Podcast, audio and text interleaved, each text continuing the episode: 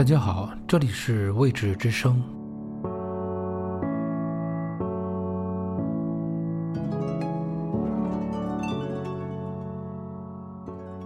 今天的文章来自于博尔赫斯，题目叫《皇宫的预言》。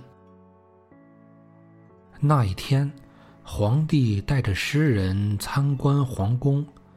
他们连续不断地沿着西边最主要的几条回廊向前走，这些回廊一路下降，很像一座几乎无法丈量的露天剧场的台阶，一直通到一个乐园或者花园。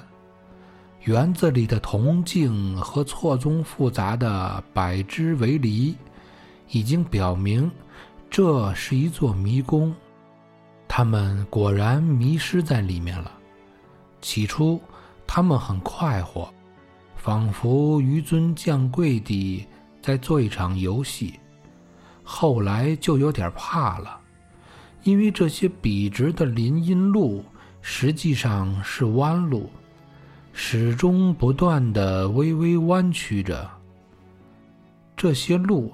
构成了秘密的圆圈路。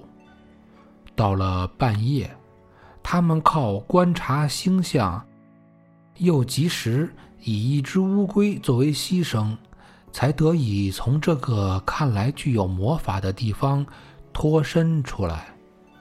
不过，那种迷路的感觉依然存在，从头到尾没有离开过他们。然后他们经过了门厅、院落、书房，以及有一座铜壶滴漏的六角形房间。一天早晨，他们从一座塔上看见一个石人，后来就再也看不见了。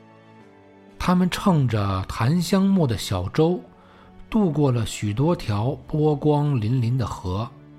或者在同一条河里行驶了很多次。皇宫里的宫廷侍从来来往往，向他们弯腰鞠躬。但是有一天，他们上了一个岛，那里有个人却并不这样做，因为他从来没有见过天子。于是刽子手不得不砍下他的脑袋。黑头发的脑袋，黑色的舞蹈，花纹复杂的金色面具，他们的眼睛都漠不关心地看着前方。现实与梦幻合而为一，或者说，现实是梦幻的一个外形。真是难以想象，大地不过是花园、池沼。建筑以及各种光辉灿烂的形状罢了。每过一百步，就有一座塔高耸空中。肉眼看来，它们的颜色就是相同的。然而，第一座却是黄的，最后一座却变成了鲜红。色彩的逐渐变化是那么细微。而塔又是那么的多。到了倒数第二座塔的脚下，这位诗人吟诵了一篇短短的诗作。这篇作品，今天我们发现是和他的名字紧紧连接在一起的。而按照更加细心的历史学家的说法，这篇作品使他丧失了性命。也使他永垂不朽。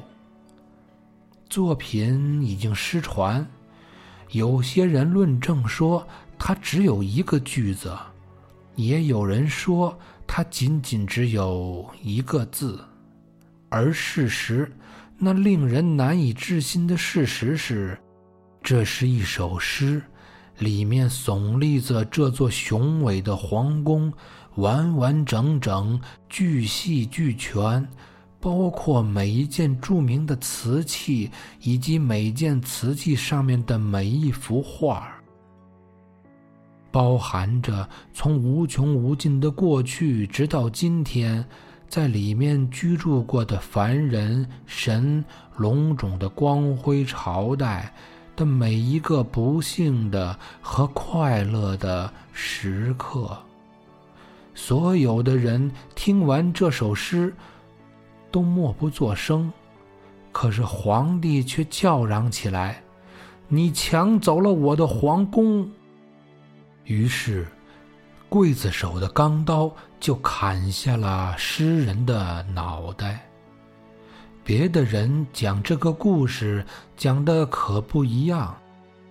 世界上不可能有两件事完全相同。他们说，这位诗人只要吟诵一首诗，就可以使皇宫消失不见。那座皇宫就像被诗的最后一个音节抹去了一般，或者被吹成了碎片一般。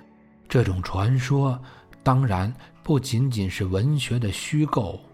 诗人是皇帝的奴隶，所以他才被杀。他的作品淹没了，因为他应当淹没。他的后代仍然在寻找这个。包含着整个宇宙的学问，但是永远不会找到。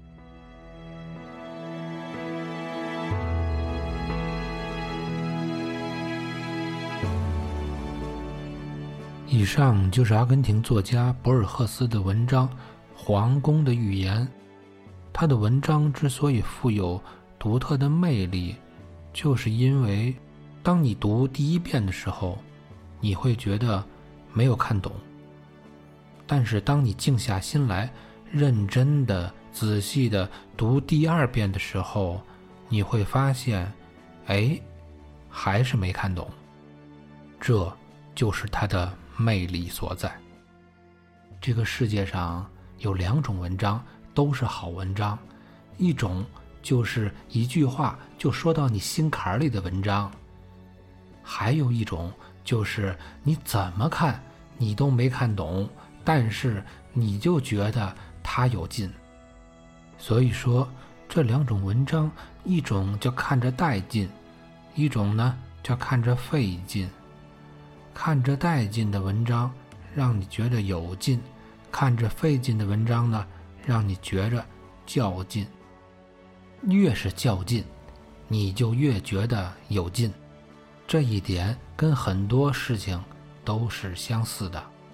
当你跟一个人、一件事儿不停的较劲，并且还乐此不疲的时候，这就说明这个人和这个事儿就是你现在的真爱了。